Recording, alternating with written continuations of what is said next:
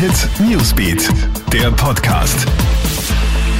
Hey, ich bin Michaela Mayer und das ist ein Update für den Freitagabend. Lebenslange Haft wegen Mordes an seiner hochschwangeren Freundin, so lautet heute das Urteil gegen einen 36-jährigen Kärntner am Landesgericht Klagenfurt. Die Geschworenen befanden den Mann, der bis zum Schluss seine Unschuld beteuert hatte, einstimmig schuldig.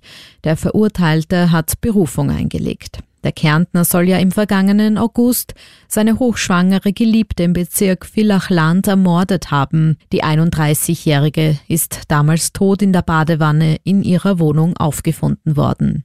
Bundeskanzler Sebastian Kurz will seiner Vorgängerin Brigitte Bierlein nach der Alkofahrt keine Vorwürfe machen. Die Ex-Kanzlerin ist ja in der Nacht auf gestern alkoholisiert am Steuer ihres Autos erwischt worden. Die Polizei hat ihr den Führerschein abgenommen. Kanzler Kurz sagt zu dem Vorfall, jedem kann ein Fehler passieren. Wer nie einen Fehler gemacht hat, der werfe den ersten Stein.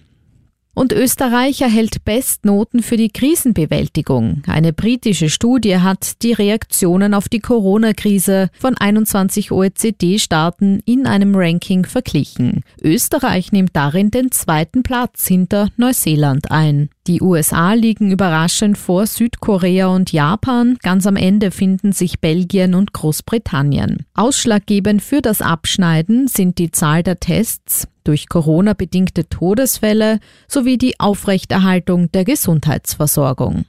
Alle News und Updates gibt's für dich immer im Kronehit Newsbeat, online auf kronehit.at und in unseren täglichen News Podcasts.